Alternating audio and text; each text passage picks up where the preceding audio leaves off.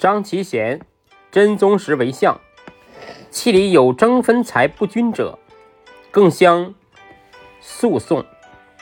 又故入宫自礼于上前，经十余日不能断。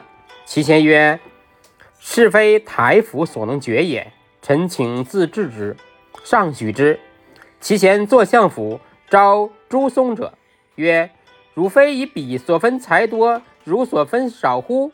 皆曰：“然。”即命各宫状结实，乃招两吏去洗其家，令贾家入乙舍，乙家入甲舍，或财皆按赌如故。